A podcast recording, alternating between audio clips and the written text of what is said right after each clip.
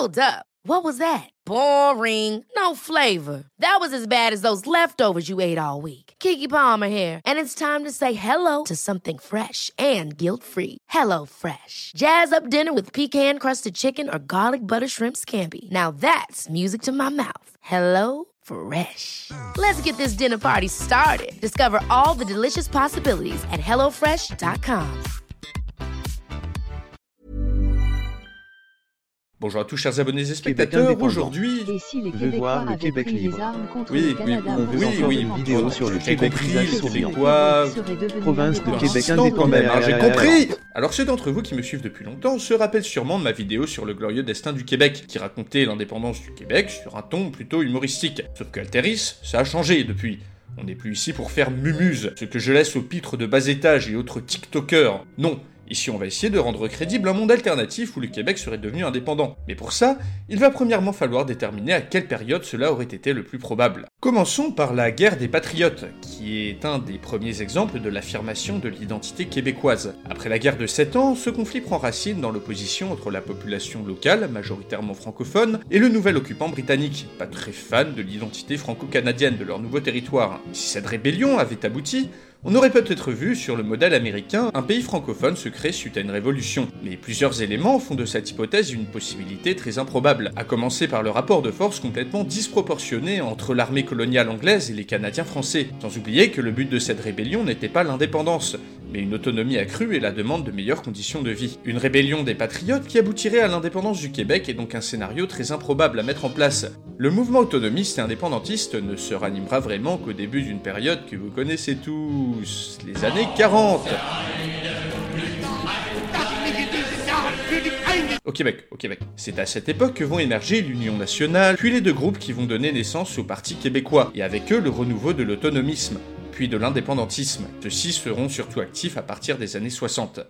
Jusqu'aux années 80, plusieurs lignes s'affrontent, allant de l'autonomie par rapport au Canada à l'indépendance, en passant par différents concepts comme l'autonomie association et l'indépendance association. Enfin, suite à de nombreuses péripéties politiques, deux référendums sont tenus, un premier en 1980 et un second en 1995, proposant la souveraineté du Québec, couplée d'une association économique avec le reste du Canada, et l'indépendance en cas d'échec des négociations. Durant ces votes, et surtout celui de 1995, le camp du non à la souveraineté gagna à même 1% d'écart en 1995. Un déchirement pour les indépendantistes qui depuis lors ont subi un relatif déclin, notamment dans la jeune génération. Il faut savoir qu'à l'époque et encore aujourd'hui, de nombreux Québécois, qu'ils soient anglophones, francophones, immigrés ou encore autochtones, restent contre l'idée de se séparer du Canada. Donc c'est véritablement à partir des années 80 que va se jouer le destin du Québec, et plus particulièrement en 1995 lors de ce fameux référendum perdu à un point d'écart, que nous allons changer aujourd'hui. Et si, dans ce monde alternatif, le référendum de 1995 sur l'indépendance du Québec avait été gagné par le camp du oui. Quelles auraient été les conséquences sur le Québec et l'Amérique du Nord?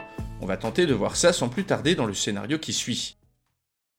Donc dans ce scénario d'histoire alternative, le soir du 30 octobre 1995, les résultats du référendum sont présentés dans une émission spéciale. À la question Acceptez-vous que le Québec devienne souverain après avoir offert formellement au Canada un nouveau partenariat économique et politique dans le cadre du projet de loi sur l'avenir du Québec et de l'entente signé le 12 juin 1995 Les Québécois ont voté oui à plus de 51% des votants. Un raz-de-marée souverainiste qui prend tout le monde de court. Le soir même, le Premier ministre du Québec, Jacques Parizeau, fervent partisan du oui, livre un discours qu'il avait préparé, mais qui n'a jamais pu prononcer dans la réalité. Le peuple du Québec vient de déclarer au monde qu'il existe. Une décision simple et forte vient d'être prise aujourd'hui. Le Québec va devenir souverain. Immédiatement, les partisans du oui sortent manifester leur joie dans la rue, tandis que les personnes ayant voté non restent chez elles, toujours abasourdies par le résultat. Donc le référendum de cette réalité alternative est sans appel. Mais concrètement, comment cette souveraineté aurait pu se faire? On l'a bien vu avec le Brexit, sortir d'un ensemble politique n'est pas forcément chose aisée, tant les points d'accrochage et les questions juridiques, économiques, voire militaires sont nombreuses à régler. Pour le Québec, cela aurait été encore plus compliqué que le Royaume-Uni, du fait de l'intégration beaucoup plus forte de la belle province au reste du Canada. Ainsi, plusieurs questions très importantes auraient dû être réglées avant que le Québec n'accède pleinement à la souveraineté. Déjà, le cadre juridique et constitutionnel du nouveau pays. Après la victoire du oui, le gouvernement Parizeau se serait attelé très vite à la rédaction d'une constitution. Selon le journal Le Monde, le Premier ministre, en amont du référendum, s'était mis d'accord avec le président français de l'époque, afin d'obtenir une aide juridique pour écrire cette fameuse constitution. Chose qui est donc faite dans cette réalité seulement dix jours après les résultats du scrutin. Il est donc logique que la France, ayant proposé son aide, soit un des premiers pays à reconnaître les résultats du référendum, suivi probablement par quelques autres dans le monde. Selon des documents rendus publics par la CIA, le gouvernement des États-Unis aurait lui attendu la fin des négociations avant de reconnaître quoi que ce soit. Et le gouvernement canadien, eh bien sans surprise, il n'aurait pas facilité les choses. Le livre Confession post-référendaire de Jean Lapierre et de Chantal Hébert nous offre un aperçu de l'impréparation totale dans lequel était le Québec et le reste du Canada en cas de victoire du oui. Car même dans le camp souverainiste, de nombreuses divergences existent. Et aucune ligne, en dehors de négocier, n'était clairement définie. Dans tous les cas, la victoire du oui au référendum, à une courte majorité de 51%, aurait engagé des négociations longues et périlleuses qui auraient pu suivre plusieurs voies. Souvenez-vous de la question du référendum. Acceptez-vous que le Québec devienne souverain après avoir offert formellement au Canada un nouveau partenariat économique et politique. En gros, si le Québec n'obtient pas une forme d'autonomie après les négociations, celui-ci aurait pu déclarer unilatéralement l'indépendance. Cela veut dire que même après une victoire du oui, il y aurait pu ne pas avoir d'indépendance, mais juste une autonomie accrue par rapport à la réalité, ce qui aurait au final changé assez peu de choses. Ce n'est donc pas la direction que va prendre ce scénario. Ici, le Premier ministre du Canada, Jean Chrétien, est obligé de démissionner juste après le référendum, et des négociations s'entament avec son successeur et le gouvernement Parizeau. Québécois d'une souveraineté association, c'est-à-dire une autonomie avec intégration économique au reste du Canada, voient dans ce scénario leurs espoirs doucher d'une eau glaciale. Le gouvernement canadien n'avait en effet pas prévu de faciliter la tâche aux Québécois, souhaitait les dissuader de poursuivre tout projet d'autonomie et disposait de plusieurs armes pour le faire. Tout d'abord, la monnaie. Le projet de souveraineté association impliquait que le Québec, même si indépendant dans les domaines régaliens et diplomatiques, reste en union économique avec le reste du Canada et donc continue d'utiliser le dollar canadien. Si une ligne dure avait été suivie par le gouvernement canadien lors des négociations, le Québec aurait non seulement dû récupérer une partie de la dette nationale, mais sans avoir plus aucun contrôle sur les institutions monétaires. De plus, aucune représentation québécoise n'aurait été autorisée au Parlement d'Ottawa. Des concessions territoriales auraient dû être faites, les services postaux, militaires et aériens canadiens seraient partis, sans oublier les nombreuses concessions devant être faites aux nations autochtones, afin qu'elles restent dans ce Québec autonome. Celles-ci, liées au gouvernement fédéral par de nombreux traités, dispose de vastes territoires au nord du Québec et de ressources hydroélectriques capitales à l'économie de la région. Or, lors du référendum, les populations autochtones ont voté majoritairement contre la séparation. Il aurait donc été dans l'intérêt d'un Québec souverain de tout faire pour garder ces territoires dans son giron.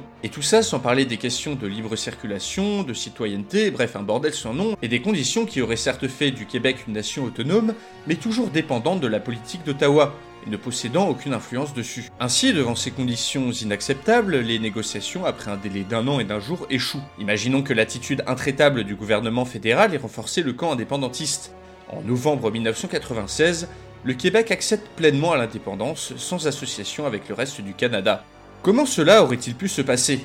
Eh bien de manière chaotique très sûrement, du moins au début car il aurait encore fallu négocier. Les minorités anglophones et autochtones auraient-elles été reconnues? Quelle monnaie? Quelle armée? Quelles frontières? Quelle reconnaissance internationale? Le Québec serait-il resté dans l'OTAN? Le NORAD Le NAFTA Quel partage des eaux? Tout est à renégocier. Les premières années d'indépendance auraient été un bordel sans nom pour tout le monde. Un des points d'achoppement le plus fort aurait sans doute été, comme je l'ai dit plus tôt, les nations autochtones. Ces dernières contrôlent en effet des ressources hydroélectriques capitales pour l'économie du Québec, mais sont majoritairement pour leur attachement avec le reste du Canada. Le gouvernement parisien aurait donc eu intérêt à les garder à tout prix, quitte à leur faire d'énormes concessions, et créer un État autochtone quasi autonome au sein d'un Québec indépendant. Ensuite, devoir assumer une partie de la dette canadienne, tout en ayant à faire face à l'incertitude économique qui aurait suivi l'indépendance, n'aurait pas été chose simple. L'entrée dans le traité du NAFTA, de libre-échange, n'aurait pas non plus été garantie, car le Canada n'aurait eu aucun intérêt à aider le Québec à y entrer. La libre circulation des personnes aurait également dû être négociée. Face à cette situation d'incertitude et selon la teneur des négociations, l'économie québécoise aurait pu souffrir durant quelques années. Il aurait fallu rapidement trouver des accords commerciaux avec ses voisins et en créer de nouveaux avec des pays comme la France par exemple, qui aurait à mon avis soutenu l'indépendance. Les Français n'auraient pas été les seuls d'ailleurs. Les États-Unis et le reste du monde auraient à mon avis reconnu l'indépendance du Québec si la volonté d'y accéder était claire grâce au principe d'autodétermination des peuples. Le Québec aurait obtenu un siège aux Nations Unies et serait devenu un pays à part entière. Pour la suite du scénario, tout aurait dépendu de la teneur des événements politiques et des négociations avec le Canada, ce que je ne peux pas prédire malheureusement, tant l'incertitude autour de ces sujets aurait été grande. Désolé si vous vous attendiez à une réponse claire sur la viabilité économique et politique d'un Québec indépendant, je n'ai tout simplement pas la réponse. L'indépendance en 1995 aurait très bien pu être une catastrophe économique, menant dans les années 2020 un Québec sinistré, amputé de territoire et isolé à l'international, tout comme être une réussite selon les circonstances, menant cette fois-ci un Québec ayant négocié son indépendance de manière claire et précise, s'étant repris économiquement après quelques années de marasme et s'épanouissant en tant qu'îlot de francophonie dans la mer anglo-saxonne qui l'entoure. Il aurait pu se passer une de ces deux hypothèses ou un tas d'autres entre les deux. Je peux néanmoins m'avancer sur quelques perspectives qui me paraissent intéressantes. Tout d'abord, quel avenir pour le reste du Canada? Sans le Québec, qui représente tout de même en 1995 25% de la population canadienne et 21% du produit intérieur brut, le reste de la fédération est sérieusement ébranlé. L'Ontario, la plus grosse des provinces en termes d'habitants, acquiert suite à l'indépendance du Québec une influence sans précédent au sein de la fédération, grâce au système de représentation propre au Canada. Dans ces conditions, les autres provinces auraient-elles accepté de continuer à faire partie du pays? Dans la réalité, il a été révélé que les gouvernements locaux de certaines provinces avaient un temps envisagé de déclarer eux aussi leur indépendance en cas de victoire du oui au référendum voire de rejoindre les États-Unis d'Amérique. On aurait donc pu potentiellement voir le reste du Canada éclater en morceaux pour former de nouveaux pays ou bien rejoindre le voisin américain. Le Nouveau-Brunswick, la Nouvelle-Écosse et la Terre-Neuve, désormais coupés du reste du Canada par la nouvelle frontière québécoise, auraient pu, de manière assez logique, faire le choix du rattachement aux US par exemple.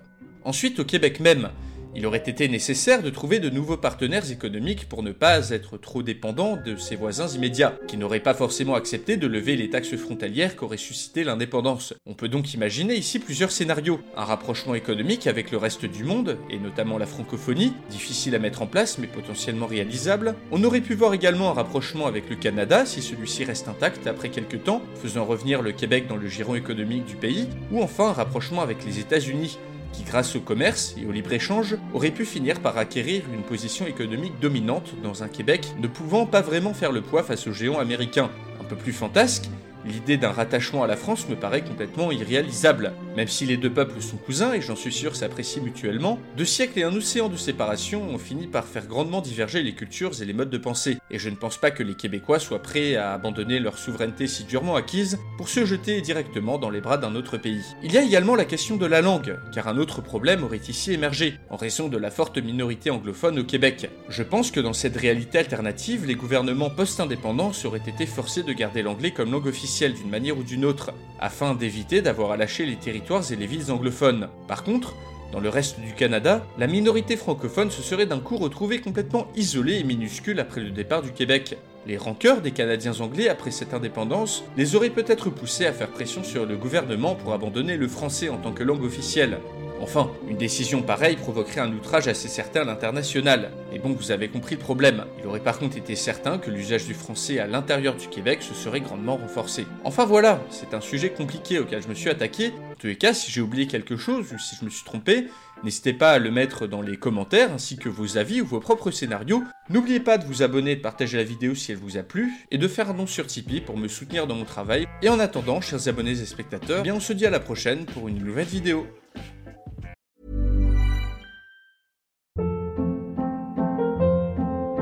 Hold up. What was that? Boring. No flavor. That was as bad as those leftovers you ate all week. Kiki Palmer here, and it's time to say hello to something fresh and guilt-free. Hello Fresh. Jazz up dinner with pecan-crusted chicken or garlic butter shrimp scampi. Now that's music to my mouth. Hello Fresh. Let's get this dinner party started. Discover all the delicious possibilities at hellofresh.com.